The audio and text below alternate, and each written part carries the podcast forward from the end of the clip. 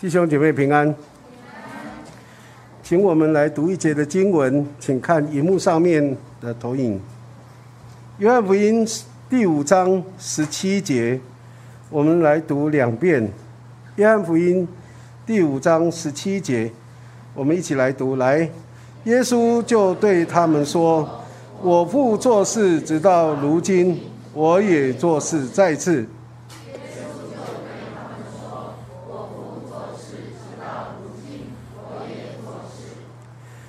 耶稣会讲这句话，是因为他在安息日医治一个病了三十八年的病人，犹太人就逼迫他，因为他在安息日做事。耶稣对这些犹太人说：“我父做事，直到如今，我也做事。”我们一起来祷告，亲爱的主，我们在你的面前向你献上感谢。主啊，你是做事的神。从旧约的时代到新约，耶稣降临来到这地上的时代，主啊，一直到今天，主啊，你都在做事。主，我们感谢你，也因为你的做事，我们今天才能够看到日出日落，我们今天才能够生活在这样一个你所创造的地球的上面。主啊，虽然人所做的一切都在破坏整个大自然，但是你所创造的一切，主啊，你仍然在做事。我们为这一切的恩典向你献上感恩。主啊，我们感谢你，让我们不断的在你的面前欣赏、享受，也献上我们的感谢，因为你做事直到如今。我们在你的面前向你献上感谢。求主帮助我们，常常记得，主啊，你是做事的神，你到今天仍然在做事。求你也在我们每一个人身上，主啊，在我们每一个人家庭里面，你来做事。主啊，让我们看见你奇妙的作为，也把荣耀感谢都归给你。我们在你面前这样感谢祈求，奉靠耶稣基督的名，阿门。罗马书九章十五节，神对摩西这样说：“我要怜悯谁，就怜悯谁；要恩待谁，就恩待谁。”这句话我们可能常常听到，可是我们其实体会不一定那么深刻。但是当我们看看圣经里面，所记载的一些内容，我们看看我们周遭所处的环境，我们所面对的，我们就会知道，神怜悯谁就怜悯谁，要恩待谁就恩待谁。在路加福音四章十六到二十七节里面记载，有一天耶稣来到拿撒勒，就是他长大的地方，在安息日，他就进了会堂。站起来就念以赛亚书，耶稣这样说：“主的灵在我身上，因为他用高高我，叫我传福音给贫穷的人，差遣我报告被掳的得释放，瞎眼的得看见，叫那受压制的得自由，报告上帝悦纳人的喜年。”耶稣对他们说了这些话以后，又对他们说：“今天这经应验在你们耳中了。”当许多的人听见耶稣的话，就称赞他，并且稀奇他口中所出的恩言。然后耶稣又对他们说：“我实在告诉你们，没有先知在自己的家乡被人悦纳的。我对你们说实话，当以利亚的时候，天闭塞了三年零六个月，遍地有大饥荒。那时以色列中有许多寡妇。”以利亚并没有奉差往他们一个人那里去，只奉差往西顿的沙勒法一个寡妇那里去。先知以利沙的时候，以色列中有许多长大麻风的，但内中除了叙利亚国的乃曼，没有一个得洁净的。当耶稣说完了这些话以后，会堂里面的人听见了这些话，都怒气满胸，而且他们就起来把耶稣。赶出城去。主耶稣在自己的家乡传扬神恩典的应许，而这个应许就是神差遣他来所要做的一些事情，也是他来所要传扬神恩典的一个福音。但是有许多人听见这些恩典的话语的时候，他们就很高兴。但是虽然他们听见这些好话，他们心里头很高兴，可是他们有一点瞧不起耶稣，因为他们说。这个人，他不是我们从小看到大的吗？他的弟兄姐妹不是在我们当中吗？他的母亲不是我们所认识的吗？他们就有一点瞧不起这个啊耶稣哈。然后呢，当他们瞧不起耶稣的时候，耶稣才会对他们这样说：“我实在告诉你们，没有先知在自己家乡是被人悦纳的。”耶稣紧接着就讲到，先知以利亚在饥荒的时候。他奉差到西顿的萨勒法一个寡妇那里去。以利沙的时候，只有叙利亚的乃曼将军的大麻风得医治。当耶稣讲了这两个例子的时候，许多人听见了，就怒气满胸。在这个地方，我们看见耶稣来传神恩典的福音，他们听了很高兴，因为这是好话。他们听了，可是他们不明白这句话。这些话的意思，耶稣说：“这话这经应验在你们耳中了。”就就是在告诉他们说：“我今天来就是要做这样的一些事情。”可是他们并没有体会得到，所以耶稣他们反而瞧不起耶稣。耶稣才会告诉他们为什么啊？那个撒勒法的寡妇，还有乃曼的将军，他们会领受到上帝的恩典，其他人都领受不到，领受不到。这些犹太人，他们很可惜的一件事情就是，当他们听到他们不喜欢的一些话语的时候，他们的反应就是生气。他们却没有追问主耶稣，为什么在以利亚、以利沙的时代会有这样的一个现象？那耶稣真正要表达的意思是什么？他们没有去寻求明白啊，耶稣的意思。他们让自己的怒气。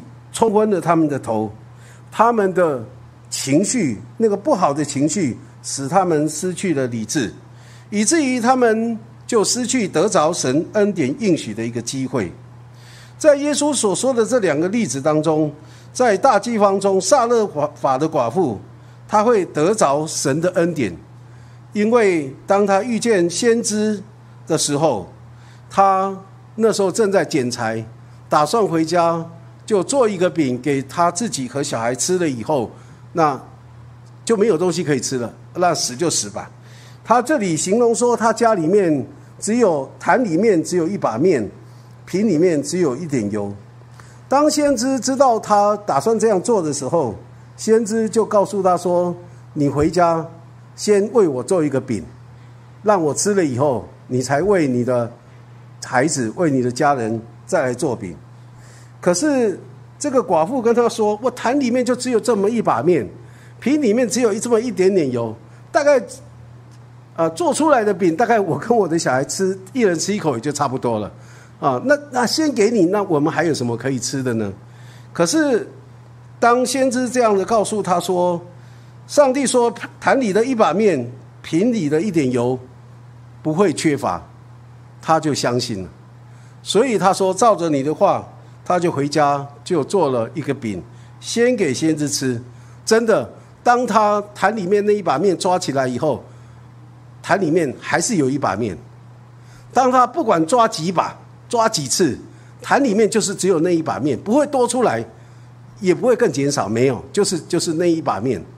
他一瓶里面的油一倒，怎么倒呢？就是只有剩下那么一点点，就没有缺少，也没有更多，就是这样。那。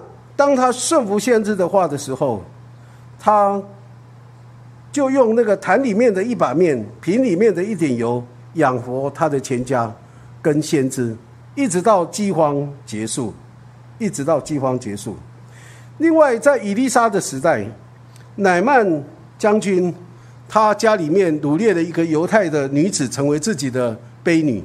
有一天，这个卑女就对他的祖母说：“我的主人若是去找那个犹太的先知的话，他的那个大麻风就一定会好了。这个乃曼在这个国家里面打了很多胜仗，是一个很了不起的将军。可是他唯一的呃遗憾就是他有大麻风。当他听见这个消息的时候，他就去啊犹大就去找先知以利沙。当他找到先知以利沙的时候，以利沙没有出来见他的面，只是告诉他的仆人说：“你去告诉那个将军，到耶旦河里面去洗七次，他的皮肤就好了，大麻风就好了。”这个乃曼听了话以后，他就很生气，他想说：“我堂堂一个大将军，来已经很委曲求全来到你面前，求你来医治我的大麻风。既然你没有出来见我的面，只是派一个仆人来告诉我说去。”耶旦河里面洗七次，啊，我国家的水不是更好吗？那个流量更大，也更清澈，为什么要来耶旦河来洗呢？所以他本来想要放弃了，可是他的仆人就告诉他说：“主人呐，若是先知叫你去做一件大事，你会不会去做？当然会啊。那何况这种小事，举手之劳，你为什么不做呢？”这个乃曼想一想也有道理，大事我都不怕了，小事有什么问题呢？所以他就。就照着先知的话到耶旦河里面洗，开始的时候没有果效，洗一次洗两次好像没什么结果，都还是一样大麻风。可是当他洗到第七次的时候，那整个大麻风就好了，那个皮肤就像婴孩的皮肤一样，非常的呃红润啊，非常的好。所以他那时候就相信先知所说的，而且先相信先知的上帝是一个很伟大的上帝。所以他跟先知要求说：“从今天开始，我再也不拜那个亚兰国的那个神了。我今天从今天开始，我要拜这个以色列的神。所以他要要了两坨的土带回家，可以在那个上面来筑一个小的祭坛，来献祭给神。”耶稣讲到这两个旧约先知里面的人物，这两个外邦人，他们相信上帝。顺服先知的话，就蒙受到神的恩典。可是耶稣在自己的家乡却不被尊重，而且他们也不接受耶稣所传的上帝的话语，也不接受这些话语，不听从，所以他们也就得不着神的恩典。以上这两个例子都是耶稣在自己的家乡对他们自己的啊家，就是家乡的人亲口讲说神所做的一些事情。也写明神要怜悯谁就怜悯谁，恩待谁。因为在先知的时代，有很多的人遇见饥荒，只有撒勒寡撒勒法的寡妇，她靠着坛里面一把面、瓶里的一点油，却可以安然的度过整个饥荒的时时间哈。那只有在啊亚述国的这个乃曼将军呢，他听从先知的话语。然后呢，他的大麻风就得着医治。这么多遇见饥荒或者长大麻风的人，他们都没有得着神的恩典。只有这两个人，他们得着神的恩典，因为他们相信先知所说的，他们就经历了上帝的恩典。耶稣讲到这些旧约时代神所做的事情，神在天父上帝在做事。那当然，这些人得医治是有原因的哈。那很多人没有得医治，也是有原因的。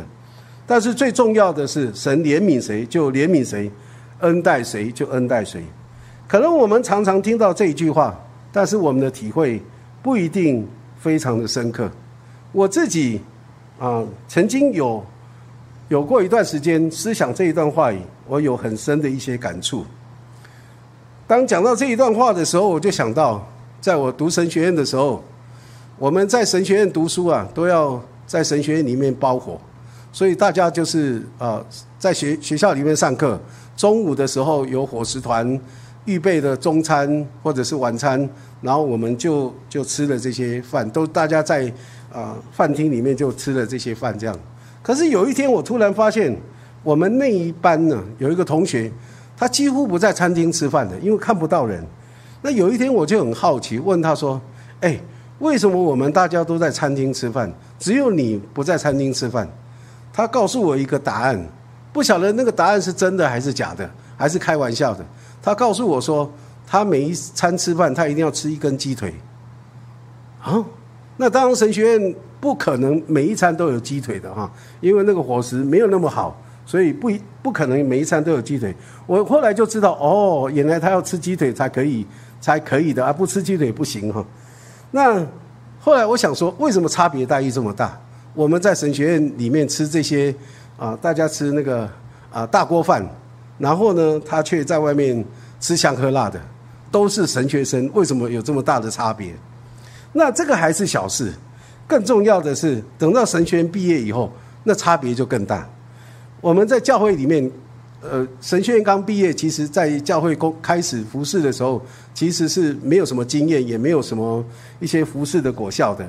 所以呢，我们很认真、很努力的做事，但是看不到太多的效果。可是呢，我们那个同学很有意思，他到一个教会，他那个教会就很快的就增长，人数很快的就增加。那有时候我看到这个，我就觉得，哎，上帝，你有没有呃呃这个偏心哈？为什么对他那么好？为什么对我们没那么好啊？我们拼命努力的做事，汗流满面，但是没什么果效。然后呢，他是好像。呃，人家说躺着干的那样子哈，哎，却很有果效。我怎么差这么多呢？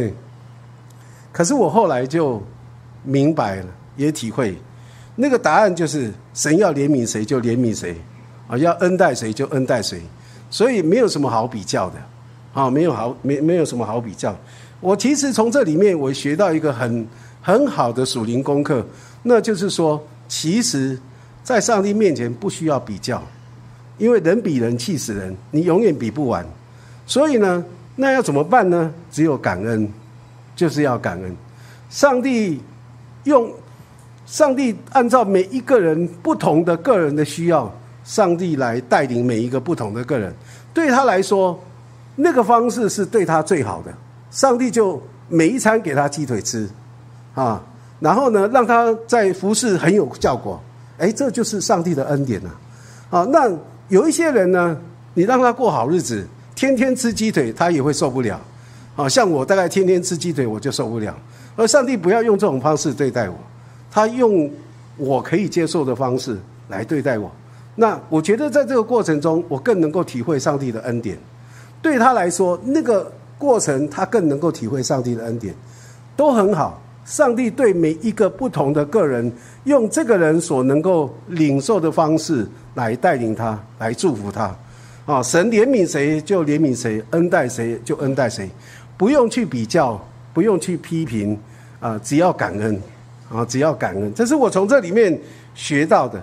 上帝有他的主权，上帝有他的恩典，而且上帝按照每一个不同的个人，啊，带领他。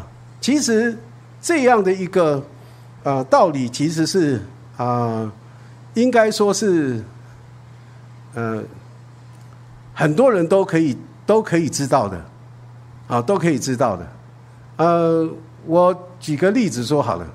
我其实，在教会里面看很多弟兄姐妹，看很多家庭。请问弟兄姐妹，我问一个问题，你一定不敢回答。请问上帝为你预备的老婆好不好？你看，我就知道不敢说哈。上帝为你预备的老公好不好？现在比较大声一点了，不要昧着你的良心说话哈。其实，上帝为每一个人预备的老公或者老婆都很好，只是我们自己觉得不一定好。我们常常用自己的标准、自己的角度，我们觉得他没有那么好。可是事实上，假如再换另外一个人，你一定更受不了，因为神为你预备的，对你一定是最好的。所以我刚信主没多久的时候，我就有这样的一个观念，就是那个观念就是上帝所给你的一定对你是最好的，一定对你最好。你不一定是这样的体会，可是什么时候呢？你才能够知道？当你失去的时候，你才会知道说：哦，原来这个是最好的。你假如用自己的方式去追求，可能你即使得着了，你会觉得啊，没有那么好。所以我觉得我自己的认知里面。我相信神给每一个人的带领都是最好的。那我们只要不用比较，不用批评，不用埋怨，只要感谢，凡事谢恩，这就是上帝的心意。有一天啊，我们才会明白，原来神是非常爱我们每一个人的。啊，上帝用我们每一个人能够接受的方式，所能够了解的方式，上帝会这样的恩待我们，祝福我们，啊，祝福我们。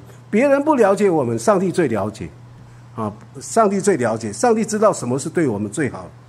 我们的神给我们的不一定是全世界最好的，但一定对我们是最好的，啊，这是我一直这么多年来我相信，而且我看到很多都是如此哈，这样的一个神的恩典。上帝做事在旧约的时代，在耶稣的时代，耶稣也做事，这是耶稣说的。我父做事到如今，我也做事。在约翰福音四章一到四十二节里面记载的，有一天耶稣从犹太要往加利利去。那通常犹太人啊，他们要到加利利去是不经过撒玛利亚这样一个地区，因为他们认为这地区的人是不是纯犹太人。所以他们不喜欢跟他们接触，他们都绕绕道而行，哈。可是那一天，耶稣呢，却很主动的来到撒玛利亚的叙加雅各的井旁，特别来到这个地方做什么呢？等一个妇人，等一个妇人。那这个妇人呢，他就从城里面出来打水。那耶稣就在遇见这个妇人的时候，耶稣就从喝了仍然会渴的水。来开始引导这个妇人，让她渴慕那个涌到永生的活水泉源。耶稣先引起他里面的那个兴趣。你喝了这井里面的水，还会再渴。可是你所你若喝了我所赐的那个活水呢，你就永远不渴。而且这个活水呢，会在你里面成为一个活水的泉源。耶稣引起引导他，而且引起他对这个活水泉源的渴慕。然后耶稣就对他说：“你去把你的先生叫来。”他说：“我没有先生。”耶稣说：“你说的没有错，你已经有五个先生，现在这个不是你的先生哈。”所以耶稣从他的六个丈夫让他看到他里面的干渴，让他看到他里面那个干渴，不只是外面喝水的那个干渴，连里面也有那个心灵里面的干渴。所以他一个丈夫换过一个丈夫，他没有他现在的不是他的丈夫。从这里面，耶稣又又从敬拜神来引导他，来帮助他，让他知道敬拜神不是在撒玛利亚的山上，也不是在耶路撒冷。那真正敬拜神的，是要用心灵和诚实来拜他。就是这个敬拜的人，他的心灵诚实，才是一个真正敬拜神的地方。他用心灵诚实这样的态度，才是真正的在敬拜神，因为神是个灵。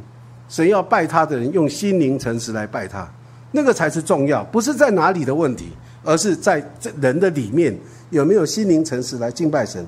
从这里面，耶稣让这个妇人认识到主耶稣就是弥赛亚，就是基督，就是那位应当敬拜的上帝。这位撒玛利亚妇人因此就认识了主，她也领受了主所赐的那活水的泉源。从哪里知道呢？当她领受了活水泉源的时候，他就把他那个打水的那个器具就放下来，不用了。他心里面已经不干渴了，因为有活水的泉源在他里面，他不需要在那些装水的器具了。然后他就回到自己的城里面，去对所有的人做见证，告诉他们说：“我遇见弥赛亚了，而且带领许多人也认识主，认识主。”这就是耶稣他所做的事情，主动的到撒玛利亚。去找这个妇人，然后把这个活水的泉源赏赐给他，让他领受这个祝福，然后也带领为主做见证，也带领许多人认识主。另外，在约翰福音五章一到十八节里面记载，主耶稣来到耶路撒冷的时候，他主动的就来到毕士大池这个地方。这个毕士大池呢，在那个时候有五个廊子，里面躺了很多生病的人。那耶稣就。找到其中一个病人，那个病人已经病了三十八年，耶稣就对那个病人说：“你要痊愈吗？你要痊愈吗？”那个病人就说：“我想啊，可是每一次水动的时候，就有人捷足先登，比我先下水，我一直没有机会，哪有办法痊愈呢？因为在他们当中有这样的传说，天使会按时下到那个第四大池子里面，把那个水搅动。”当那个水一搅动的时候，谁先下水里面，那个人就可以得医治啊，得痊愈。耶稣问这个病人：“你要痊愈吗？”耶稣的意思是要改变他对谁先下池子就得痊愈的那种信心，因为他一直在等，他动不了，所以他一直在等谁帮助他能够下池子。可是他的信心是依靠在这个池子还有人的帮助上面。那耶稣对这个告诉这个病人对他说：“你要痊愈吗？”耶稣是要帮助他，让他了解真正叫人得痊愈的，不是毕士大池子这个池子。也不是那个天使下来搅动水的那个传说，而是面对面让他看见，又对他说：“起来，拿你的褥子走吧。”的那一位，那一位才是真正使人身体跟灵魂得医治的主。所以耶稣跟他说：“ 跟他说起来，拿你的褥子走吧。”那个人听到耶稣说了以后，他真的就起来了，病了三十八年不能够起来。他就起来，而且拿着他的褥子就走了。耶稣让他认识这一位才是真正医治人身体跟灵魂的主。但是很可惜，圣经的记载，这位病人他不只是他的身体生病，他的心灵也生病。他被罪恶弄残了他身体跟心灵，所以主耶稣在医治好他的身体以后，又对他说：“你已经痊愈了，不要再犯罪。”恐怕你遭遇的会更加的厉害。耶稣曾经说过，有一个人身上的鬼被赶出去以后，里面整理打扫干净了，可是他没有让主住进来。结果那个出去的鬼呢，出去转了一圈以后，他说：“我要回到我原来住的地方。”他看到那里打扫的整齐干净，他又去带了七个比他更恶的鬼住在那个人的里面。那那个人幕后的光景就更不好了。所以耶稣才会对他说。你已经痊愈了，不要再犯罪，恐怕你遭遇的会更加的厉害，会更加的厉害。这个病人他虽然身体得医治，但是他没有看见这位医治他身体的主耶稣是弥赛亚，是基督，是他是他生命的引路者。他没有来跟随主，也没有信靠主，他没有跟主耶稣建立那种生命的关系。其实这也是我们今天很多很多人。啊，听到福音啊，相信耶稣啊，认识主，但是更重要的要跟主建立一种生命的关系，来跟随他。假如没有，我们很容易又走回老路，走回到原来的生活圈子里，我们很容易又陷入在过去的那种恶性循环的里面，那幕后的情况就更不好。所以呢，他不但没有来跟随主，没有信靠主，没有跟主建立生命的关系。他反而去告诉犹太人，让他痊愈的是耶稣，所以犹太人就逼迫耶稣，想要杀他。我们在查经查到这里的时候，有一些弟兄姐妹认为这个病人呢忘恩负义，主耶稣医治他，他不但没有感恩图报，反而害耶稣被逼迫被杀害。我在想，为什么耶稣会做这样的一件吃力不讨好的事情，医治一个病人？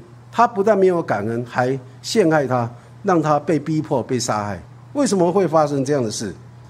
其实后来我想一想，就明白，原来在这一切事情的里面，有上帝的旨意，也有上帝在主导这一切的事情。主耶稣被钉十字架、被杀，就是这样的一点一滴，慢慢累积、累积、累积，到最后，耶稣被钉死在十字架上。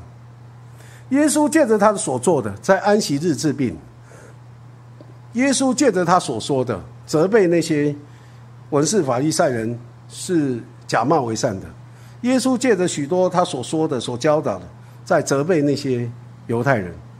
结果后来他就被抓、被杀。这一切都有神的美意在这当中。虽然从人的角度看是不好的事情，但是也有上帝的美意。在这里面，都是美好的，都是美好。主耶稣在登山宝训里面这样说：“你们听见有话，呃，有话说，当爱你的邻舍，恨你的仇敌。啊，恨你的仇敌。啊，投影片下一张。当爱你的邻舍，恨你的仇敌。只是我告诉你们要爱你们的仇敌，为那逼迫你们的祷告，这样就可以做你们天父的儿子，因为他叫日头照好人，也照歹人。”降以给义人，也给不义的人。上帝的恩典，上帝的爱是没有偏颇的，没有说哪一个人比较听话我就多爱他，哪一个人不听话我就不爱他，让他吃尽苦头。不是，上帝降雨给义人也给不义的人，叫日头照好人也照歹人。撒玛利亚的妇人遇见主，她认识也接受了主，跟主耶稣建立了生命的关系，她的生命有了极大的转变。认识主的那种福音大能从她身上流露出来，也吸引许多人来跟随认识主耶稣。这是他在神在他身上所做的，啊，降雨给这样的人，啊，或者是叫日头照这样的人。但是呢，神也降雨或者照日头照那些。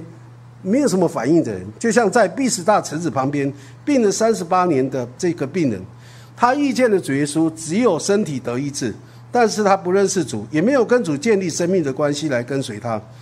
他后来又回去过他过去的那种旧生活的形态，当然他最后还是回到那个罪的辖制的里面，而且那个情况是越来越不好。这是耶稣提醒他的。也也，这个也是一个必然的一个状况。神真的是叫日头照好人也照歹人，降雨给义人也给不义的人。不管是对神的恩典有回应，或者是没有回应的人，神都爱他们，都给他们机会。所以这也提醒我们：我们对神的恩典，我们的回应是什么？我们是怎么样来回应神给我们的恩典？要小心啊！我们即使回应的不是那么好，啊，不是不是那像。可能像那个病了三十八年的这个病人一样，上帝会给我们恩典，但是恩典就那么一次就没有了。可是，假如我们像那个撒玛利亚的妇人一样，你会发现，我们认识主、跟随主、跟他建立生命的关系，我们的得的恩典不是只有一次，我们的得的恩典是一生之久，那是不一样的。哦，神就是这样的来来对来祝福我们。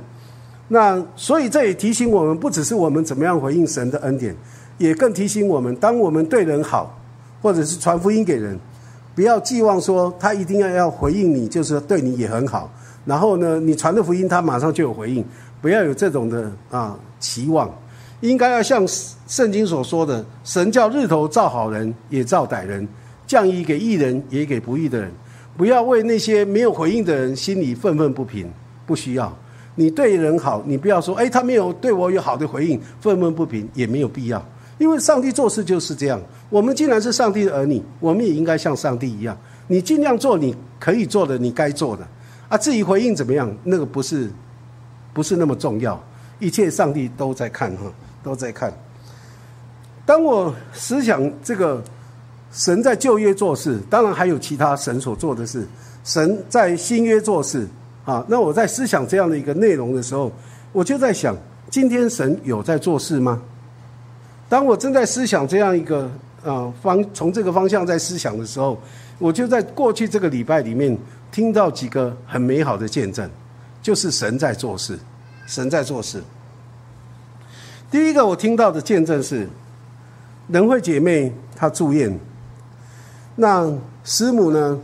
为了要进病房里面去看她，特别去做了 PCR 的检测，因为没有做完 PCR 检测，你就没办法进病房。所以呢，她就做完检测以后就进去里面看她。那师母就对躺在病床上的人会这样说：“人会，耶稣爱你。”那妇女小组的姐妹也都很关心她，都很爱人会。然后耶那个师母就为人会祷告。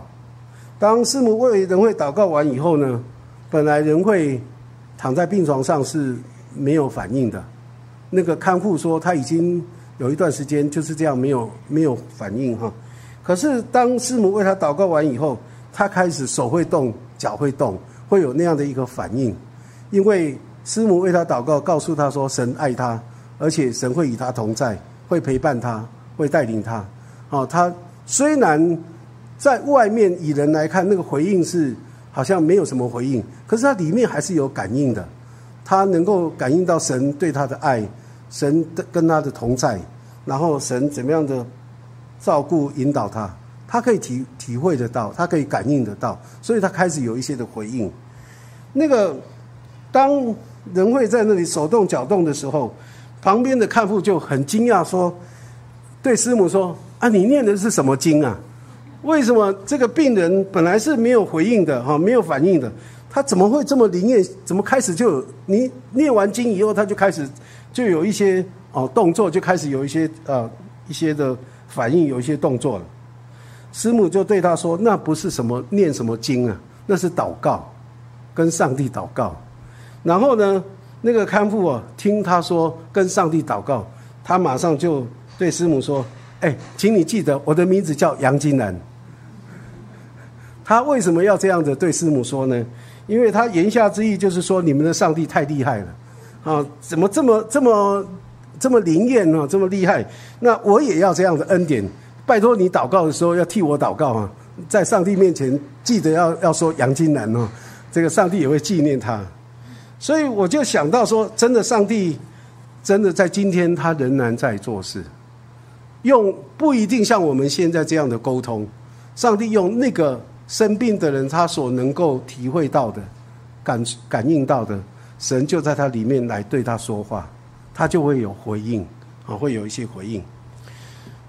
另外，在礼拜四妇女小组聚完会以后，我又听到，呃，师母告诉我，呃，在妇女小组有一个碧兰姐妹她的分享，这个呃碧兰姐妹就分享说，有一天晚上，他自己的妈妈在做梦。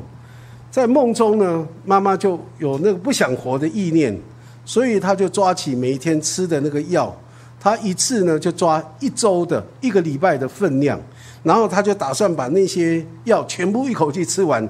那假如这样走了就走了吧，他是这样子想。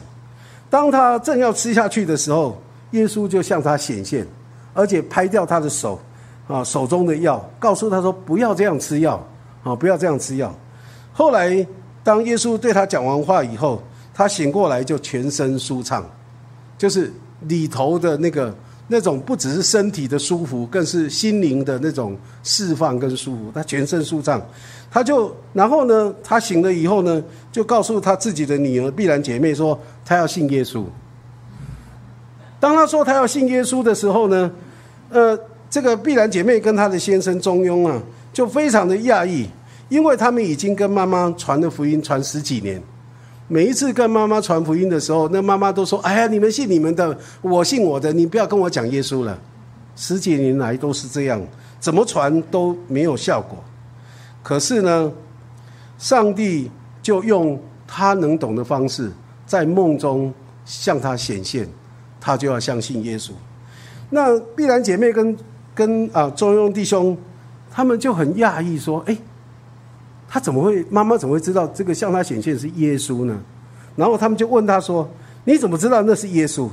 他妈妈就说：“我常常在电视里面看到那个耶稣牵着小孩子啊，那那个那个画面啊，还有一些图片里面有那个耶稣牵着孩子的手那样的一个图片。”他说：“在梦里面向我显现就是这个人，就是这个耶稣。”所以他说那是耶稣。这是我听来的，我就照我所听见的描述哈。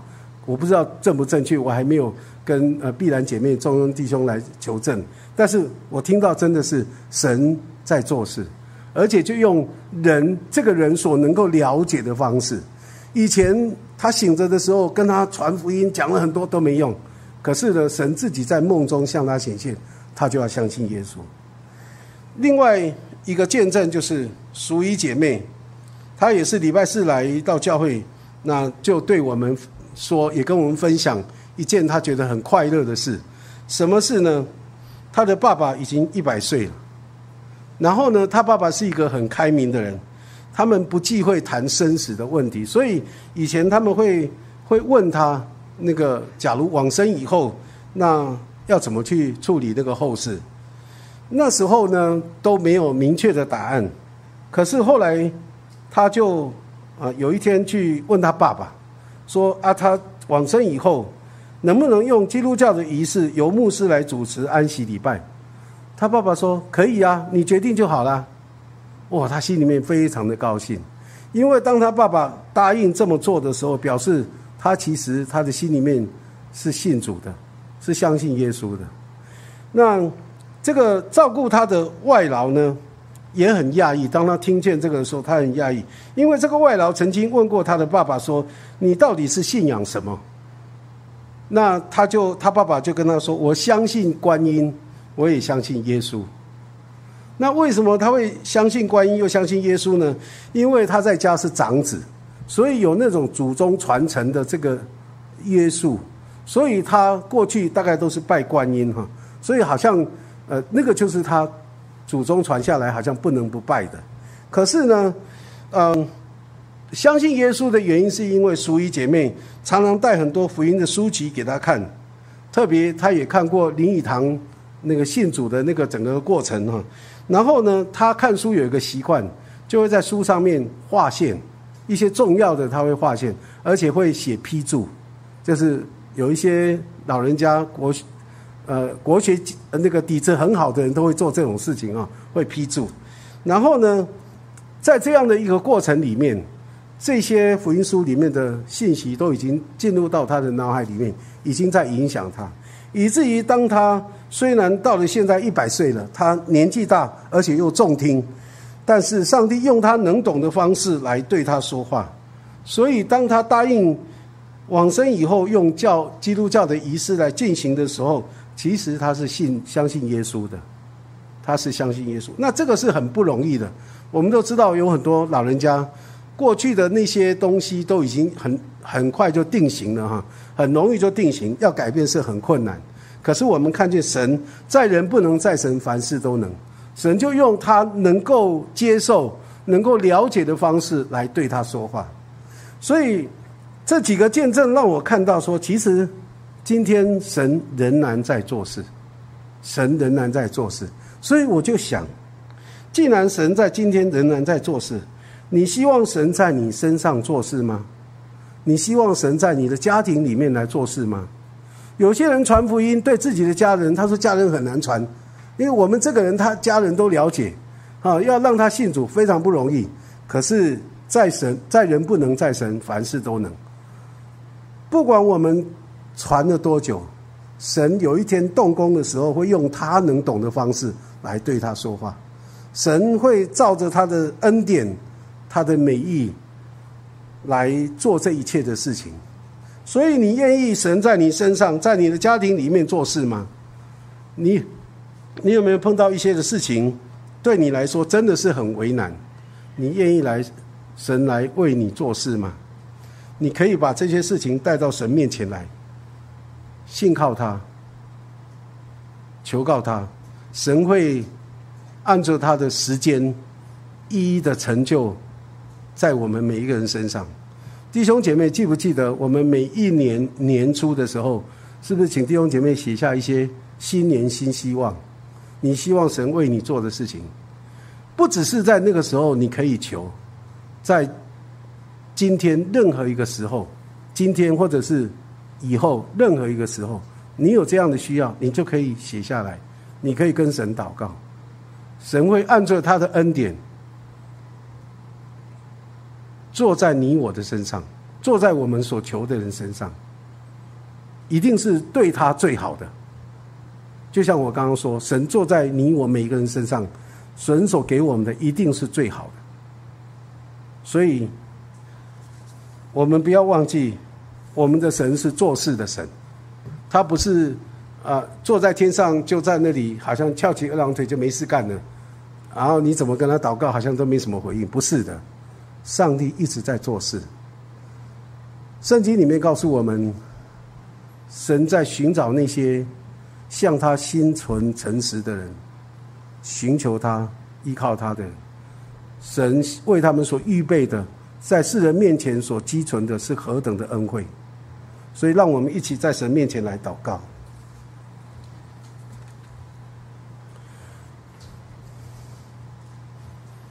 再一次的说。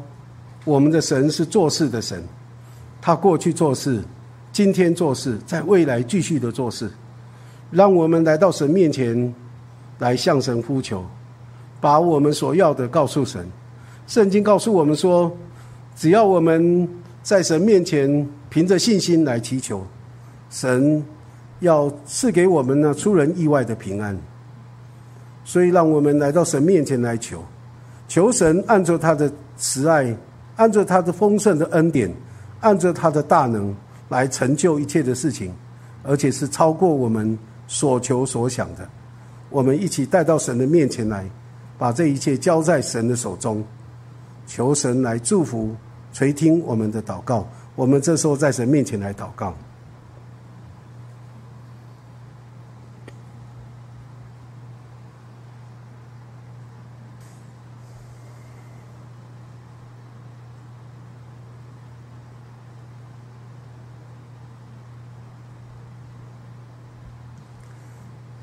主啊，曾能像我们今天所唱的诗歌一样，开我们的眼，开我们的耳朵，让我们看见你奇妙的作为，让我们听见主啊你慈爱的话语。主啊，让我们不再只是风闻有你，而是让我们亲眼见你，知道你是做事的神，你过去做事。今天做事，未来也继续做事。主啊，你是垂听我们祷告的主。主啊，你必定会按照你自己美好的意思，主啊，成全在我们的身上，而且是超过我们所求所想的。主啊，这是你的应许，我们就在你的面前，按照你自己的话语来仰望你。主啊，求主你真的是来祝福我们每一位弟兄姐妹在你面前的祷告。主啊，让你的恩典、你的美意，主啊，你的大能、你的荣耀，主啊，你的作为，都彰显在我们向你所祈求的人或事情上面。主啊，我们在你的面前感谢你，感谢你，因为你是垂听我们祷告的主。主啊，你告诉我们，那仰望你的必不致羞愧。主啊，所以我们在你的面前要单单的来依靠你，单单的来要来仰望你。主啊，我们感谢你。愿主你彰显你的荣美，彰显你的荣耀，在我们还还有我们的家人，在我们的家庭的里面，主啊，你来彰显你自己荣耀的作为。我们向你献上感谢，垂听我们在你面前的祷告，奉靠救主耶稣基督的名，阿门。